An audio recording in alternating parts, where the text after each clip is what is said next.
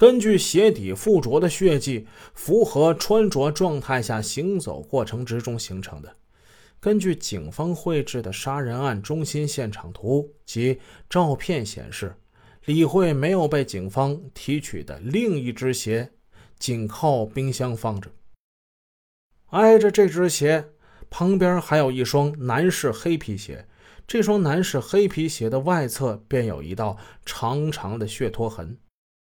这个拖痕从客厅大门一直通往楼梯间，没有被提取的这只鞋干干净净，没有任何血痕。假如李慧就是穿着这双鞋行凶或进入杀人现场的，一只鞋有血，而另一只鞋没有血，怎么样才能做到这种情况呢？李慧总不能穿着一只鞋杀人吧？被提取的这只鞋是在楼梯口，离被害人的头部并不远，它正好位于客厅到楼梯间那道血拖痕的终点附近。很显然，这只鞋放在前述三只鞋的最外侧。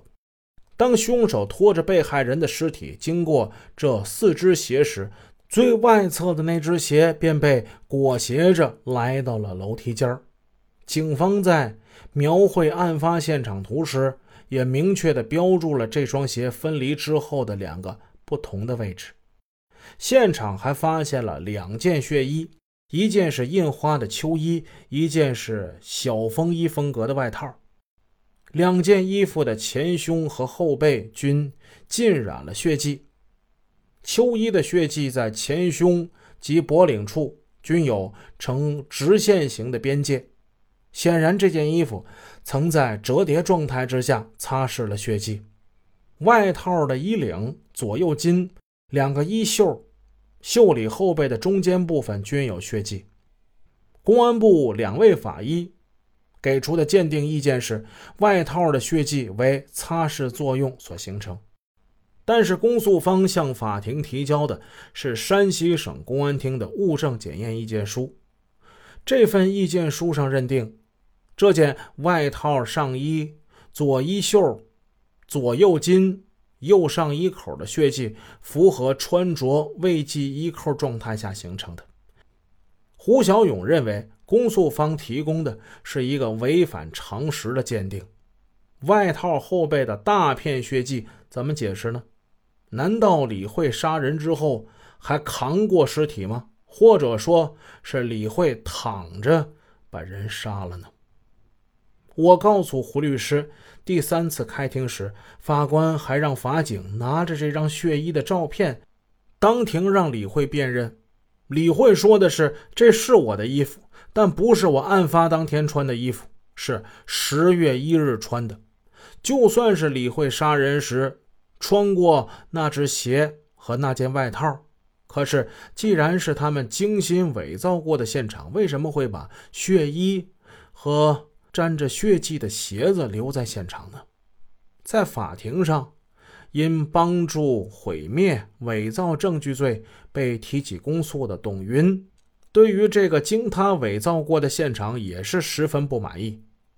如果这个现场真的是我伪造过的，绝对不会是这个水平，现场根本不可能留下这么多证据。这是董云在庭上说的话。第十，凶手在不同的地方。留下了五个右手掌印，根据比对可以发现，凶手戴着手套的右手有一个共同的特征，那就是其中指和无名指的指端有些向右偏。特别需要强调的是，戴手套只能掩饰其指纹，但是五个着力点是改变不了的。案发现场一共有五个右手的掌纹。如果按照照片的尺寸复制，是完全可以和被怀疑的对象进行比较的。